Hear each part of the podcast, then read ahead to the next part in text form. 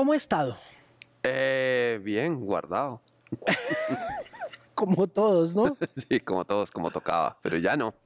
Ya no, ya abrimos Ahí va teatro. saliendo, ¿no? Ahí va saliendo despacio. Lo vi en el Festival de Teatro de Manizales. ¿Cómo le fue con esta experiencia en el festival? Que es un festival como tan, tan que convoca tanto, ¿no? Como que uno quiere ir y todo. ¿Cómo le fue? Es el mejor festival que hay en toda América Latina. es el más antiguo además. Eh, muy bien. Eh, Octavio Arbeláez yo sí creo que es un genio de la curaduría. Él si algo sabe es curar, bueno, sabe mejor, sabe ser espectador. Es un gran espectador, entonces es una curaduría muy, muy buena. No porque nosotros estemos dentro de la programación, sino porque toda la, la, la programación fue muy, muy buena y además con, con proyectos de muchos lados. Y era, fue multimedial, había cosas eh, solo para escuchar, había podcast, había como youtubers, había eh, propuestas multimediales, muy interesante. ¿Cómo le fue haciendo podcast con Marcela? Con eh, Sandra, yo hago el podcast con Sandra. Ah. Con Marcela hago es la, una cosa que llama la masterclass y que es una falsa masterclass. Sí, el, eh, el podcast eh, pues nos ha ido muy bien. Hablamos de teatro, nació en la pandemia para hablar de, de teatro y pandemia y por ahí fue conectándose con, con diversos temas alrededor del teatro y, y sigue y, y funciona muy, muy bien. Fabio, ¿el podcast nace como iniciativa del Festival de Teatro o como iniciativa de ustedes? O sea, es una idea del Teatro Petra. Ah, ok. Eh, ya con Sandra habíamos pensado hace unos años hacer un podcast sobre otros temas, pero con la pandemia dijimos aprovechemos y hablemos de teatro y peste. Yo quería hablar de teatro y temas, en, en- en otra versión yo quería hablar de, de teatro y temas de actualidad, temas coyunturales. Y se dio la, la ocasión de la peste y como hubo tantos dramaturgos que escribieron en peste y como ha habido tantas pestes a lo largo de la historia, como el teatro hay obras donde se habla de la peste, entonces por ahí arrancó y- y funcionó muy bonito ¿Cuántos capítulos llevan? creo que 17. ¿Qué ha sido lo más difícil de montar podcast para Eh, ustedes, como dramaturgos, como, como teatreros? El, eh, pues la investigación, la investigación, porque como son temas reales, no es simplemente una opinión. Entonces hay, hay una investigación donde toca dar datos muy concretos y hay gente que, que sabe mucho de, de teatro y por ahí uno puede fallar. Y también siempre involucrar los procesos que se dan en América Latina y en Colombia frente a la, teatralidad en el mundo. ¿Qué tan importante ha sido su presencia en redes sociales y la presencia del teatro de Marcela y de los demás compañeros, de los colegas de Jack y de todos ellos en esta nueva etapa del Teatro Petra? Yo creo que fue fundamental. Eh, las redes nuestras las maneja Sandra Suárez, que es nuestra jefa de sala y es la community manager. Pero también son muy activos Jack Tugmanian, Marcela, yo, Liliana. Em, eh, tratamos de, de mantener, no tanto por, por tener visibilidad, sino por mantener una comunicación con lo que nosotros creemos que es nuestra comunidad, o sea, la comunidad que va a teatro. Más allá del público que paga la boleta, es esa sensación de comunidad que durante la cuarentena se mantuvo. De hecho, abrimos hace poco y las boletas se agotaron de inmediato, porque la comunidad está ahí pendiente. Entonces, uno tiene la sensación de que, de que nunca cerró y de que ellos nunca dejaron de venir. El aforo del Teatro Petra, ¿cómo se ha visto afectado por la pandemia en porcentajes? El, eh, es, es un espacio para 120 sillas. En la primera semana solo pudimos mo- eh, meter 28 y ya para esta ya podemos meter 38. O sea, ahí vam- vamos subiendo. Esperemos que la otra semana podamos meter 120. A ver si recuperamos un poquito el tiempo perdido A ver si recuperamos y la plata. porque aparte de todo, ahora todo es más caro. Claro. Ahora todo tiene que estar separado, todo tiene que estar muy pulido, pues está bien, vamos a seguir las normas. ¿Le preocupa que el teatro, como cualquier otra manifestación de las artes, termine nuevamente como en épocas ancestrales en manos de unas élites por cuestiones pandémicas? El, eh, yo no creo que el teatro nunca, el, el teatro jamás va a pertenecer a las élites. Primero porque, porque no produce tanto como lo que puede producir una inversión para, de- en, en otro tipo de actividades. Creo que el teatro siempre ha sido una expresión popular. Siempre. Pero siempre. independiente de que sea una expresión popular, que por supuesto lo es, como la música popular, ¿le preocupa es los costos, los precios de una entrada para un público Ah, popular? Ah, no, los precios eh, eh, fluctúan fluctúan. Siempre hay opciones para estudiantes, para tercera edad, hay promociones, hay, pero, pero no, la, la boleta no es, no es cara, no es particularmente cara. No es muchísimo más cara que el cine, no. Eh, no, es, eh, no, no, cumple dentro de esas condiciones. Hmm. No. Eh, yo lo decía porque algún, creo que hace un par de semanas le preguntaba a Pablo por, por eso, teniendo en cuenta también a foros de este teatro como el Teatro con Subsidio. Incluso lo hemos hablado con amigos y con gente de afuera que está como en la lucha de la reapertura. Incluso estuvimos hablando con un hombre que maneja una empresa de luces en Gran Bretaña y que está como al frente del esfuerzo por reabrir lugares, eh, por recuperar primero que todo, pues el tiempo perdido, la plata perdida y segundo, la confianza del público. Y siempre me queda a mí la duda y el temor de que una boleta, por ejemplo, que uno pagaba para ir a ver a los Stones en el Campín que costaba ya carísimo, 800 mil pesos, un millón de pesos, termine costando cuatro cinco veces más y que aparezca, que se, y, y, viendo un poco lo que está pasando ¿no? con el mundo, con la consolidación de las cosas, que uno dice, que uno esperaría que las cosas fueran a mejorar, pero tienden es como a empeorar, ¿no? El, teatro tiene esa capacidad de, de adaptarse a muchos medios, de tener la posibilidad de, estar en muchos medios, de estar en medios auditivos, de estar en medios audiovisuales, de estar en, eh, por teléfono, de hacer teatro por chat, pero nunca va a ser igual que el teatro presencial porque el teatro presencial es el que convoca a la gente. La gente mm, va a teatro, sí, para ver la obra, pero hay un antes y un después, que es lo que forman los grupos, que es lo que forman las comunidades. La, tomada del café, por eso es tan importante una buena cafetería. La tomada del café, la charlada antes y después de la obra, el encuentro con las otras personas. Por eso en las divisiones del, teatro dejamos como ventanitas para que se vean, para que no se sientan encerrados como en, como en reservado de los 80. Entonces, el, eh, trabajamos así. Em, el teatro claro, hay grandes espectáculos como, los que se presentan acá, eh, que es para las mayorías, pero lo que más se mueve en Bogotá, por ejemplo, en Medellín, son los teatros independientes, que son salas de 100, 120 personas, 60, 80, y así se mueve, por ejemplo, el 90% del teatro en Buenos Aires que es del, creo que es el sitio en el mundo donde más teatro hay, hmm. que es eh, muy diferente a Europa.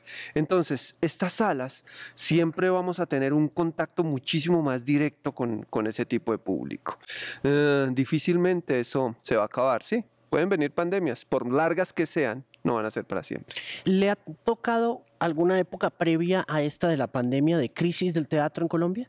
Ah, sí, 35 años en crisis llevamos. todo el tiempo es crisis. Claro. Pues eso es, curioso que sea tan comunitario, pero tan difícil. El, sí, el único problema eh, del teatro en Colombia es la plata. Es lo único. Eh, porque hay creatividad, hay presencia de autores, de autoras, hay dramaturgos, nos montan en, varias partes del mundo, nos traducen, vamos de gira y las críticas son buenísimas. El, chimbo hablar bien de uno, pero si, si, está el portafolio de críticas internacionales, todas son buenas. Todas creo que hay una mala hace como 20 años en Ecuador. Y, todos los comentarios, la relación con el público eh, es muy buena y uno dice, ¿por qué aquí no se dan un poquito más de cuenta? no, se dan no se dan cuenta un poquito más. Eh, no, no estoy diciendo que no haya apoyos, claro que los hay pero no hay para todos. Y hablo desde un grupo que ha sido beneficiado de, becas, de premios, que no hemos ganado bastantes premios, que no hemos ganado becas, que giramos todos los años. Incluso este año alcanzamos a hacer tres giras. antecitos de la pandemia alcanzamos a morder tres giras. Pero si, si, digamos, si nosotros demostramos que podemos hacer eso, que, que, tenemos una organización teatral que funciona, que es autosostenible, que, que, gestiona sus apoyos, que gestiona coproducciones, que gestiona cosas. Si, si podemos demostrar eso, eso lo pueden demostrar otros 100 grupos. Claro. Estoy seguro que hay otros 100 grupos que para ellos también debería, debería haber. Creo que la inversión en ese sentido haría que tuviéramos un crecimiento impresionante, porque con las dificultades que hay, tenemos una presencia internacional, tenemos público, movemos economías, porque sí puede que, la, puede que las, las obras no tengan unas taquillas gigantes, pero ahorita que hablábamos de Manizales, ¿por qué se agotan los hoteles en el Festival de Manizales? ¿Por qué se agotan los tiquetes? ¿Por qué se llenan los restaurantes? ¿Por qué se llenan los bares? Pues por el teatro, por la comunidad que va a teatro. Sencillo, se mueve la economía, sí se mueve. Cuando usted está metido en la gestión un teatro, en, la, en el mantenimiento de un teatro, ¿cómo funciona esa tarea? ¿Cómo, ¿Cuánto se demora uno en entender que pues también eh, tiene que ser sostenible que de alguna manera el arte pues es un oficio, pero también es un negocio. Yo, nosotros duramos 17 años sin, sin darnos cuenta y, haciendo una producción malísima, malísima. O sea, nuestro sistema de producción era estúpido porque, digamos, yo hacía televisión o algunos hacíamos televisión, ganábamos buena plata y con eso montábamos obras. No nos comprábamos ni casa, ni apartamento, ni carro, ni nada cuando recibíamos como unas sumas interesantes. Y eso se invertía en teatro. Ah, se hacía la obra y bueno, se volvía a hacer otra novela y se volvía a meter. Pero eso no es así uno tiene que, volver, que, volverse serio. Entonces era como, como economía en arco. Era como que se necesitan unas luces, listo, tome, que se necesita, tome, que necesita, esa vaina no tiene sentido. Eso necesita tener un contador, un abogado, un productor o una productora, ojalá. Eh, el, eh, necesita tener eso, necesita tener una organización y un orden. Empezamos a ordenarnos y las cosas empezaron a funcionar muchísimo mejor. Mm. Eh, porque claro, se ordena la cabeza. Siempre se dice que, como que el teatro es lo más o el arte es lo más alejado del mercado. Pero depende de qué tipo de mercado. Si usted va a una plaza de mercado, usted no siente que está haciendo un bastión del neoliberalismo. Usted siente como cierta horizontalidad en ese, en ese momento. Y es un mercado. Lo que pasa es que son los mecanismos frente a los cuales usted hace mercado. Y es eh, tener un equipo que siempre se diga la verdad. Nosotros hacemos un, una coproducción, entonces hacemos una coproducción con el consubsidio. ¿Cuánto nos van a dar? Esto es. Y todo el grupo lo sabe. Todo el grupo sabe y todo el grupo sabe cuánto va a ganar cada uno. Aquí no hay secretos, no nos, no, no nos ponemos a hacer cosas extrañas. Claro, hay unos que ganan un poquito más de otros, pues, pues que son los que organizan. Eh, pero eso lo movemos muy bien. Tenemos la suerte hace unos años de tener un gran productor que es Daniel Mique, Daniel Álvarez Mique. Tenemos un gran productor que, que se ha encargado de, consecución de recursos, de becas, de coproducciones, de estímulos y eso nos, nos, nos ha ido manteniendo. Mm, tenemos una deuda gigantesca con el banco porque compramos una casa compramos un teatro que no habíamos tenido teatro, apenas vamos a completar tres años de tener un teatro, y con, con una obra, con, con, con, pura taquillita, estábamos pagando unas cuotas bastante altas. A punta de taquilla.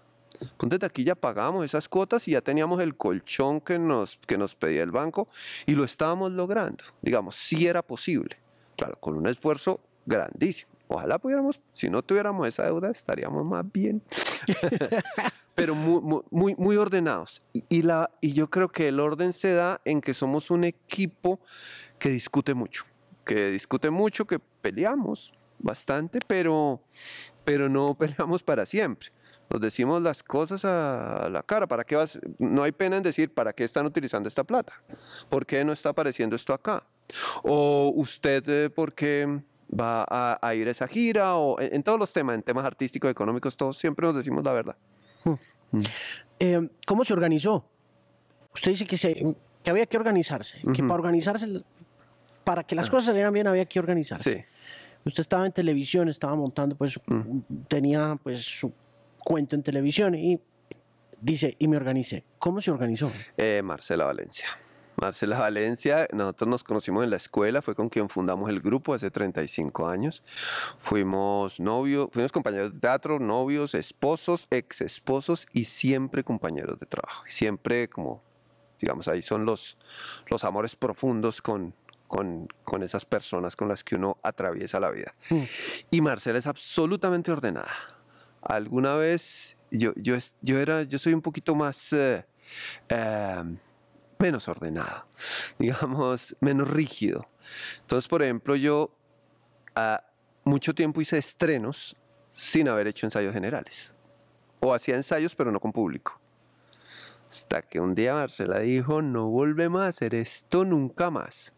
¿Por qué no? porque, porque uno tiene que probar la cosa. Uno tiene que probar la cosa. Pero ¿y usted por qué lo hacía sin...? Porque me iba bien que me iba bien. Espontáneo, brillante. Sí, no, que salía atrás, dijo, pucha, pero no hemos pasado todo, no, vámonos así, vámonos así, ya vamos a abrir, pero no hemos probado luces, vámonos, vámonos, salgamos. Y nos salía bien. ¿Alguna vez le fue mal? Un día, un día nos fue mal. En un estreno nos fue mal, no, es el peor día de la vida. Sí. Sí, yo comparo ese día con... nada incomparable con la muerte de un ser querido, pero está muy cercano a esos dolores. ¿Qué pasó? Eh, todo falló. Todo falló, se rompió una guaya y todo el montaje era a partir de cortinas. Y había una guaya central, una guaya madre que sostenía todas las cortinas y se rompió. Y se rompió y... ¿Y cuánta gente había en teatro? En el teatro había unas 400. Estaba lleno. Y había como 35 invitados internacionales. Eh, que era, que era, ya, ya tenemos planeada la gira mundial. No, pues, eso no fue, fue fatal. ¿Cómo se recuperó? Eh, al día siguiente corté 45 minutos, quité cosas. En, al día siguiente nos citamos a las 9 de la mañana, volví, reorganizamos todo y salió maravilloso, pero ya no había ningún invitado internacional. Y luego nos fue re bien en el Festival de Manizales, portadas, todo. nos fue muy bien, pero ese taller fue carísimo. Ese, ese, taller de aprendizaje fue carísimo, carísimo. Yo había vendido todo lo que tenía por ese montaje. ¿Marcela estaba ahí? Marcela estaba ahí, claro. Y le había dicho, cuidado. Ella ya le había advertido claro, ese tema advertido. en caliente no, en caliente no. Jamás. Y ya, ya me lo ha advertido, entonces ahí me lo advirtió con un poquito más de énfasis. con un poquito más de énfasis y también como, eh, eh, me, acuerdo mucho esa noche que era como, ¿por qué esta vaina? Pucha, usted todo lo que trabajó, todo lo que se esforzó, todo lo que vendió, pero ¿por qué? Y usted, y pasaba de un lado a otro, era, impresionante. Estaba como con mucho dolor, pero también con mucha tristeza y muy solidaria, pero también muy brava. Entonces era, o sea, tiene la capacidad de que no puede mentir. Entonces ella expresa lo que siente. Mm. Y entonces, eh, a partir de ahí, jamás ha habido un estreno con una o dos funciones anteriores, antes. Ah, y, claro, las cosas han mejorado muchísimo. Eh, empezaron a, a, salir. la organización también es porque nos empiezan a invitar mucho internacionalmente. Entonces uno tenía que empezar a cuadrar temporadas acá, funciones vendidas y las giras internacionales, que siempre es lo que uno, lo que a uno le, es como los premiecitos, son las vacaciones del teatro.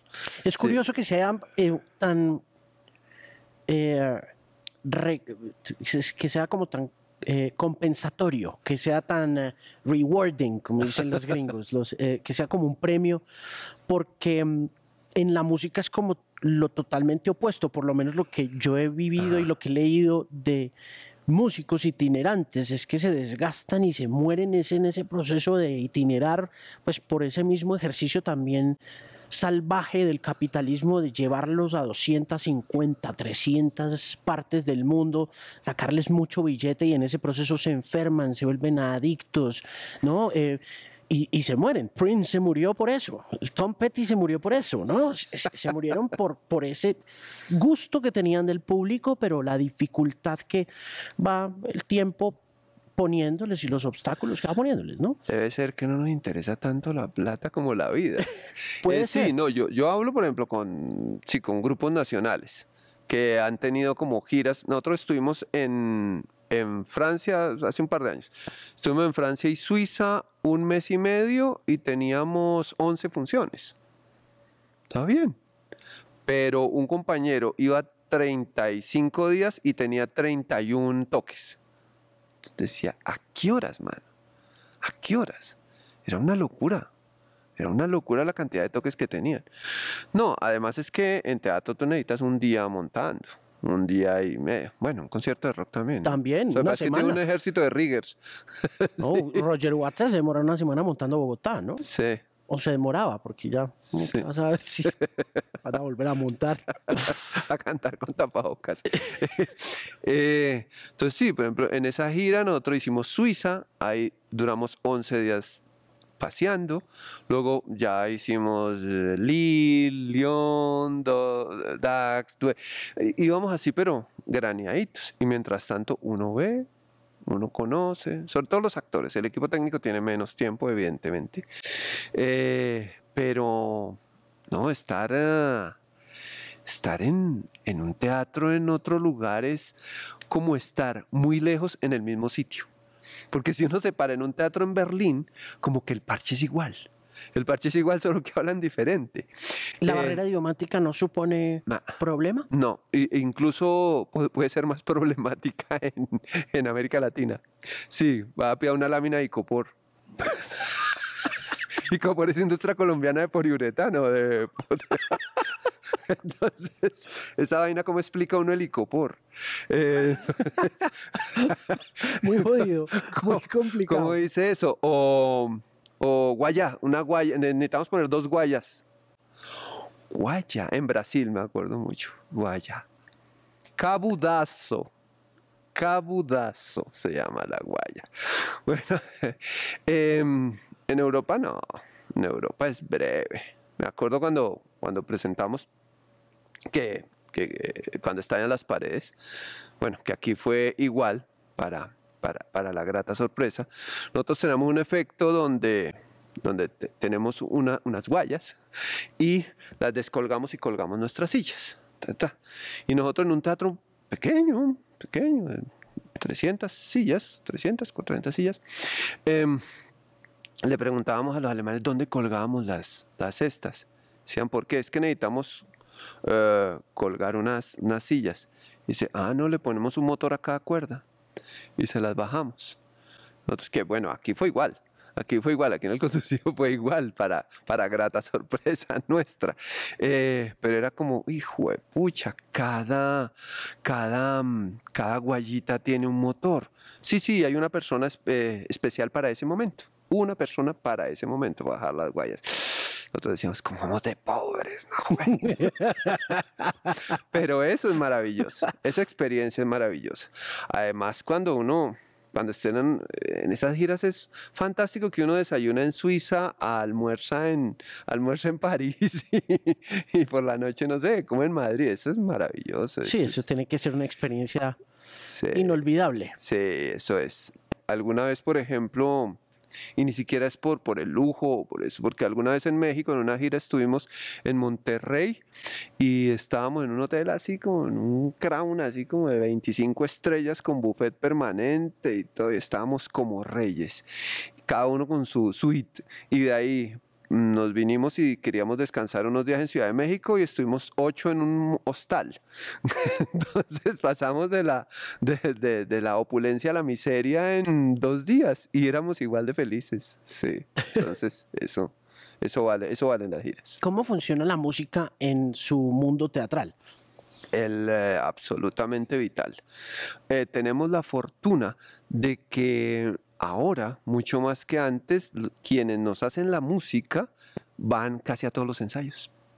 Que eso no pasaba antes. No eran tan, sí, como que uno le mostraba la obra y hacían la música. Ahora no.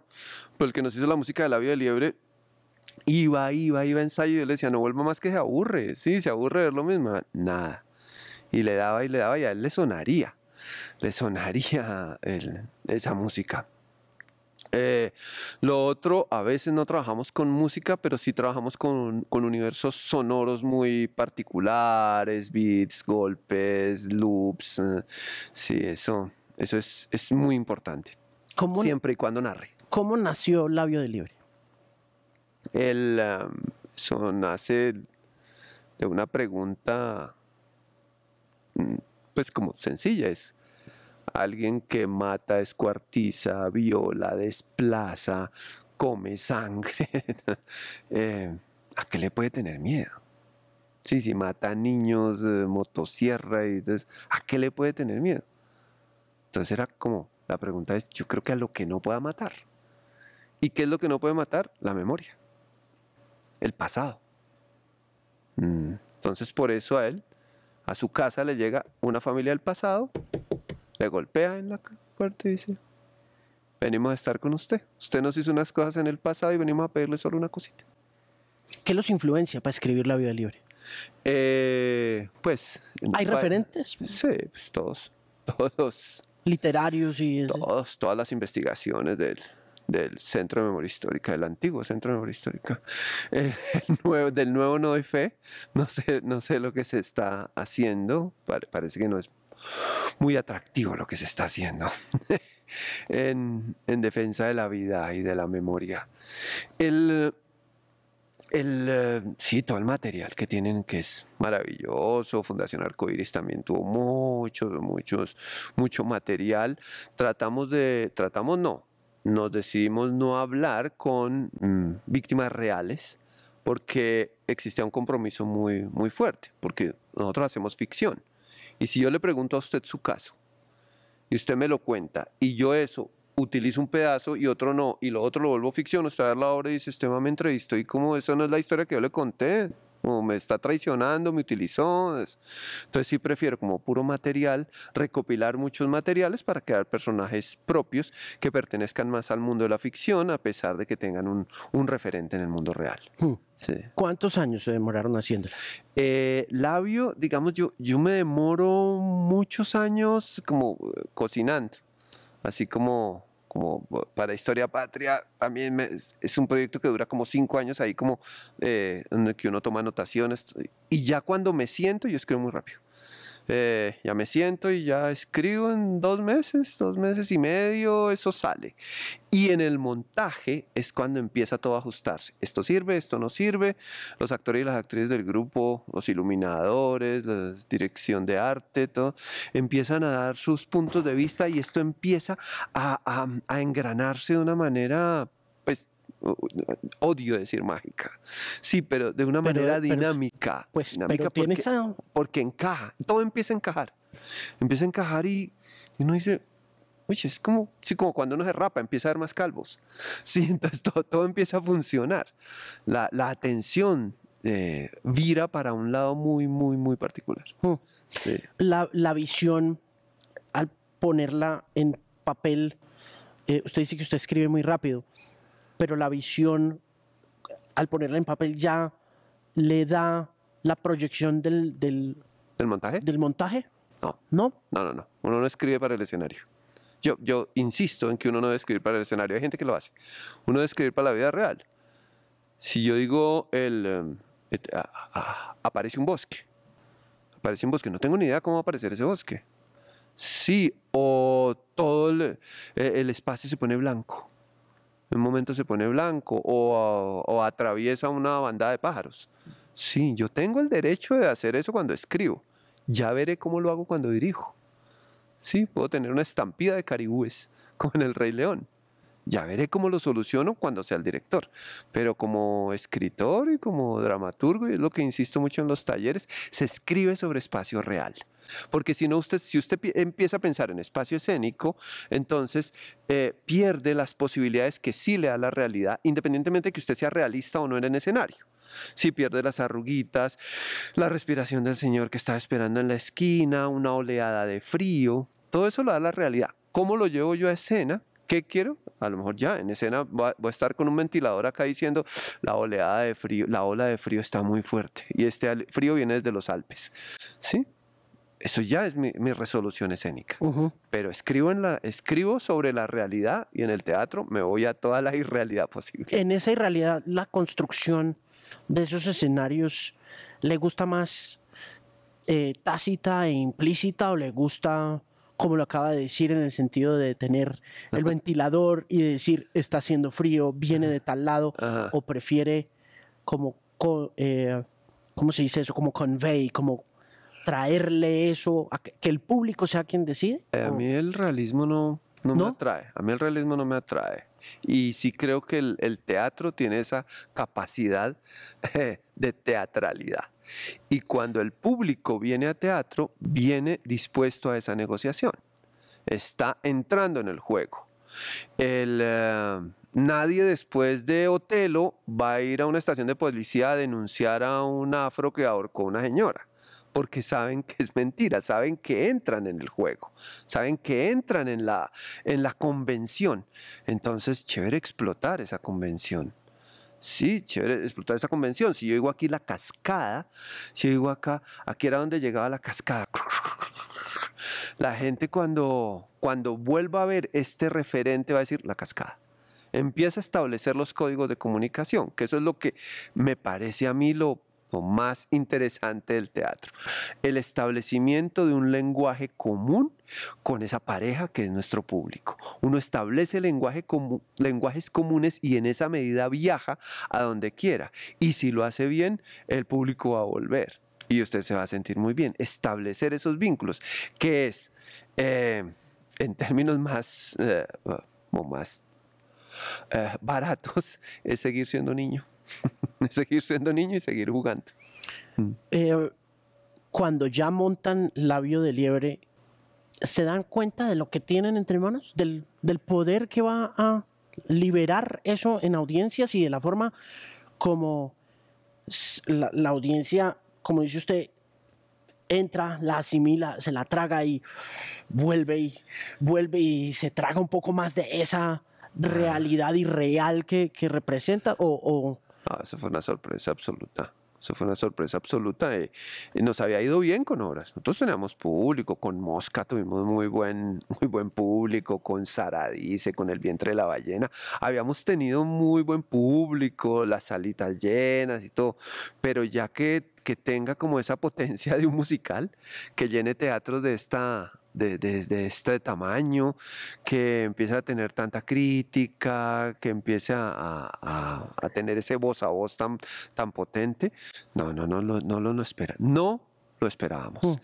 En, el ensayo general, el director del Teatro Colón, era Manuel José Álvarez, él nos dice cuando ve el ensayo general, dice, me van a echar. me van a echar, esta vaina es muy fuerte. Yo pensé que me iba a decir que le cambiara algo. No, no le va a cambiar nada. Nos fuimos así. Y había muchos nervios el día del estreno y, eso empezó a funcionar. Empezó a funcionar y, se empezó a mover muy bien. ¿Alguna vez le han dicho que cambie algo para poderlo montar? Eh, no, nunca. Nunca, no. Yo nunca he tenido censura. Más de la autocensura, no. Aparte de la autocensura. ¿Se autocensura? Sí, claro, todos, todos lo hacemos, todos lo hacemos. Trato de no hacerlo, trato de decir por qué no me gusta esto, es porque si está mal o porque tengo una autocensura o porque me va a dar pena con esta señora que va a venir o sí. Eh, sí, pero no, no, no. Cuando se monta una tarima o cuando monta una, una obra de ese, de ese tamaño emocional, eh, quienes trabajan con usted, eh, se guardan, se reservan eh, o, en e, esa autocensura se puede producir incluso ya cuando ya está todo delineado, organizado, libreteado, montado, en el sentido como del delivery, como de la entrega de un papel, que, ah. que de pronto uno ve a un director decirle a un actor o a una actriz que se, que se recató, que se guardó un poco emocionalmente o... Ah, no, nosotros tenemos otra forma de trabajo. Nosotros trabajamos mucho sobre la situación dramática más que sobre la situación emocional. Sí, sobre los peligros que plantea la escena o las incomodidades que plantea la escena. Eh, si en este momento yo eh, eh, empiezo acá a tener como un acceso de vómito, hay una situación incómoda entre nosotros dos. Una situación, si yo digo voy a hablar, pero de pronto me vomito en, un momento. Sigamos hablando, pero, ah, entonces cada vez que yo hago, usted va a estar pendiente. Digamos, ahí en esa situación dramática es donde se genera la tensión y yo no tengo que apelar a ninguna emoción. Eh, el, eh, actores o actrices que apelen a sus emociones, bien puedan, bien puedan. No es lo que yo pediría, nunca, nunca, porque es un trabajo técnico y de repetición. No es un trabajo de, de sentimiento. Y además, sentirlo no es transmitirlo. Y me interesa más la transmisión que la sensación. Sí, hay algunos eh, integrantes del grupo que tienen sus, procesos, creo que una integrante del grupo que tiene sus procesos eh, em, emocionales por su formación y eso, pero de resto, no. Usted los ve cinco minutos antes del asesinato de su hijo estar tranquilamente hablando o tomándose un café o, haciendo otra cosa y, se preparan para pasar de lo ordinario a lo extraordinario, que es el, mundo ficcional. Para eso estamos entrenados. Em, ¿Cuál es la gran diferencia entre la práctica y el ejercicio profesional del teatro y el educador del teatro? ¿Hay diferencias entre esas dos cosas? Mm, sí, sí, pero por ejemplo yo pido, cuando en procesos académicos que se dan en el teatro, yo pido que todo el que enseñe haga para que los estudiantes y las estudiantes puedan ir a ver su trabajo. No alguien que solo tenga un sustento teórico si necesito que le vean las tripas al director o la directora que les está diciendo tal cosa. Hagan tal cosa. Bueno, muéstrame cómo lo hace usted. Sí, yo creo. En este caso, sí, el, a mí me gusta que el director técnico haya sido futbolista, ¿sí? o que lo sea en su práctica, porque eso da una visión mucho más completa. A veces la academia genera unas burbujas que no tienen nada que ver con la vida real. Y esto, eh, y sobre todo con la vida real, como con el universo del mercado y con el universo personal. Los grupos nunca se acaban por problemas estéticos, siempre es por problemas personales. Y eso hay que tenerlo clarísimo y eso hay que enseñarlo desde la escuela. De que lo primero son los seres humanos y la relación que se establece con los seres humanos para poder mantener eso. Eh, usted que es el experto, yo siempre ponía el, el ejemplo de los Rolling Stones. Drogos, vagos o lo que sea. Ahora no. En una época díscolos, nunca faltaron ensayo. Juiciosos. Nunca faltaban ensayo. Como estuvieran, nunca faltaban ensayo. Entonces, lo que yo les digo, pase lo que pase, aquí vamos a estar en ensayo. Que nos agarramos, aquí vamos a estar en ensayo, porque lo principal es el ensayo. Ya después sí, la delicia de la temporada. Pero donde se hace todo es en el ensayo. Cuando montan Petra, cuando llegan a la casa, ¿qué, le organizan? Mm. el,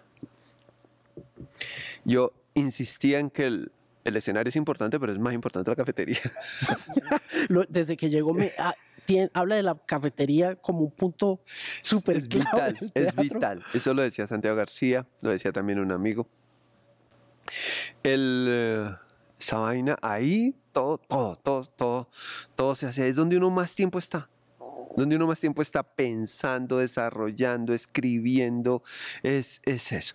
Eh, lo primero es eh, yo me acuerdo que llegamos con Marcela y Marcela puntualmente dijo, esta vaina no la vamos a poder pagar, Fabio. Esta vaina es muy grande. Y a medida que iba avanzando en los pisos, dijo, chévere, chévere, pero lástima, no, no podemos. Cuando llegó al escenario, que el escenario que en el tercer piso, dijo, aquí es, esto tiene que ser. Esto tiene que ser. Ella sola se fue convenciendo cada vez que subía a un piso.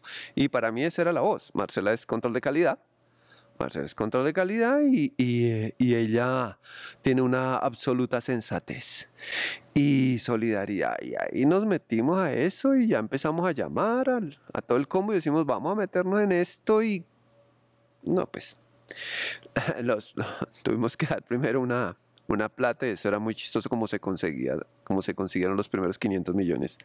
Eso era con préstamos, hipotecas, empeños, eh, no, pues no, la gente mandaba una foto con un cheque de 2 millones, hágale Entonces, entonces empezó a, a, a, juntarse y, y, ahí reunimos los primeros 500 millones. Y luego ya los otros 1100, si ya no había de dónde conseguirlo, entonces ahí fue cuando hicimos una travesía por muchos bancos y al final llegó el el Bancoldex creyó en un grupo de teatro. ¿Se puede nombrar? No, porque eso no es. Sí, no, no, pues claro. Eso, es, eso es, del Estado.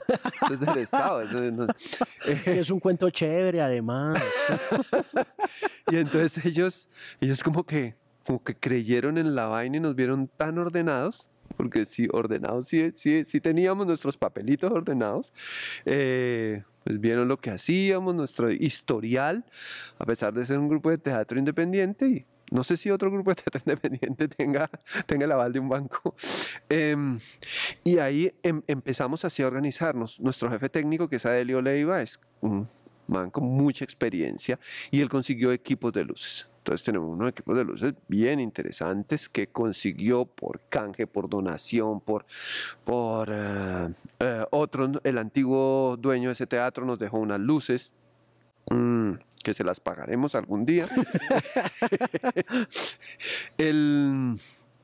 y ahí nos, nos, fuimos, nos fuimos fueron saliendo las cosas. Alguien eh, dice, yo voy a dar la registradora, yo sé dónde en la nevera tal, luego ya llegó otra nevera más potente, así, mobiliario teníamos de algunas obras, de muchas obras, entonces eso da como un carácter particular. Nuestro director de arte, Hernán García, eh, entonces dice, oiga, chino, hice una película con Nicolas Cage y me, se me quedaron aquí unas barras y unas lámparas muestre a ver. Y los trajo, entonces tenemos una lámpara, un billar antiguo, eh, tenemos una barra, una barra como de, esas de madera, que es nuestra taquilla, una barra gigantesca. A veces la gente piensa que es el bar, mm, pero eso atrae gente. Eh, entonces, tenemos una barra ahí donde, donde disparaba Nicolas Cage. eh, unas lámparas muy, muy bonitas. Todo empezó a conjugarse dentro de un ambiente teatral. Entonces, ah, parche, parche.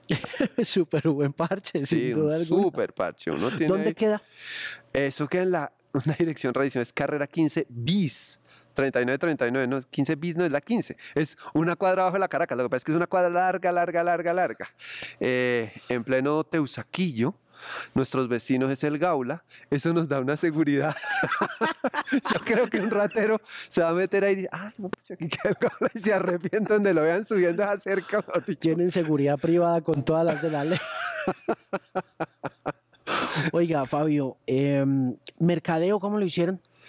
Eso es algo que todavía está ahí moviéndose.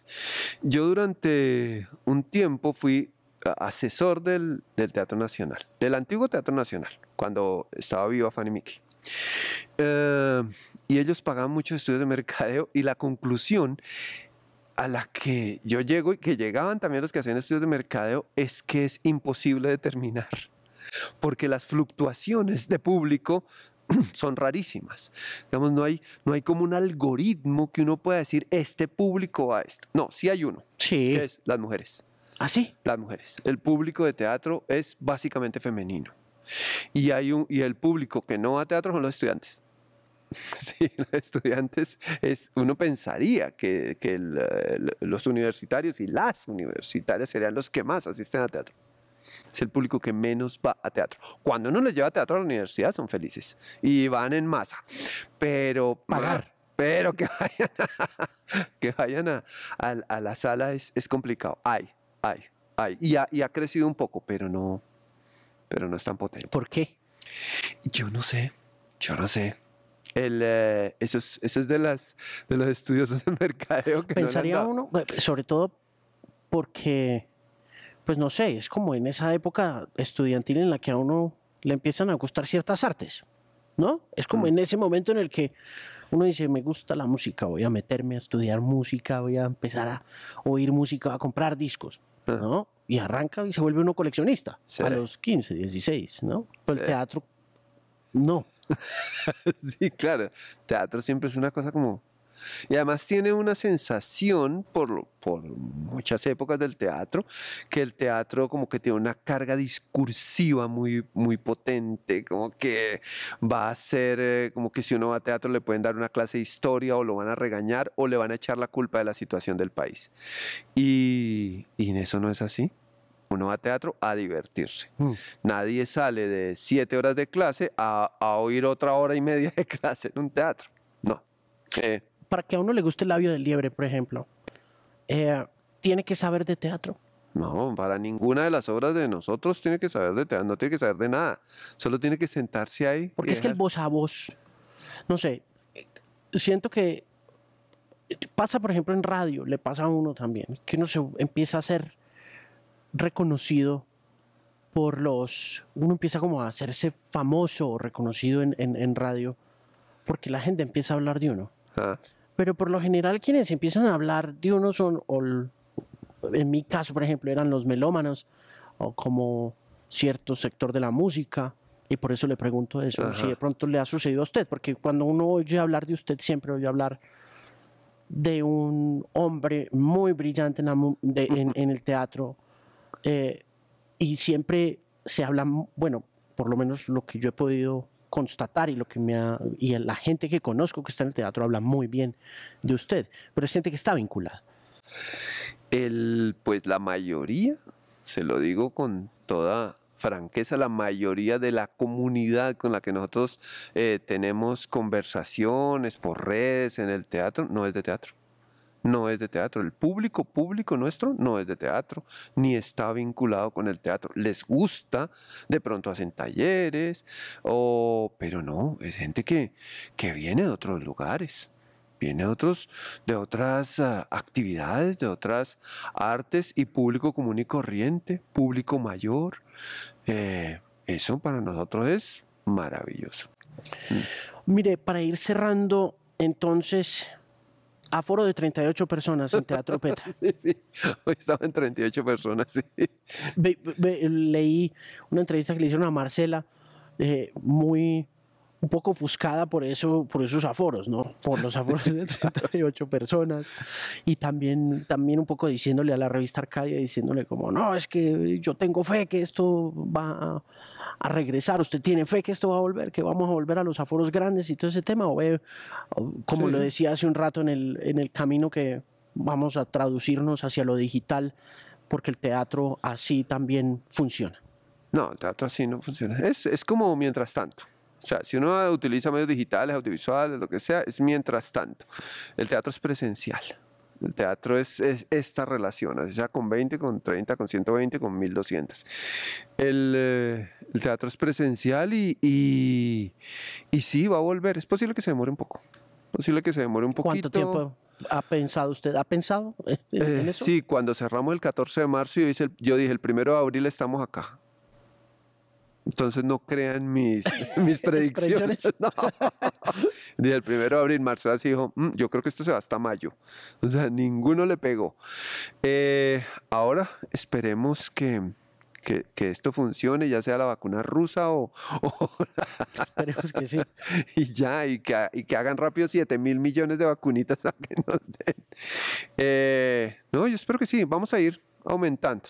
Empezamos en, en cero, vamos- luego 28, vamos en 38, esperemos que la otra semana sean 50. Buenísimo. Mire, es un gusto conocerlo y conversar con usted un ratico. Muchísimas gracias por darme esta oportunidad y es una lástima que Marcela no estuviera, me hubiera encantado compartir No, con ella, está pero Con el hisopo, por acá le están haciendo los exámenes. pues espero que la próxima sean los dos y que podamos conversar un rato más. Muchas gracias, Fabio. No, acá. gracias a usted, hermano, qué agradable. Es un gusto.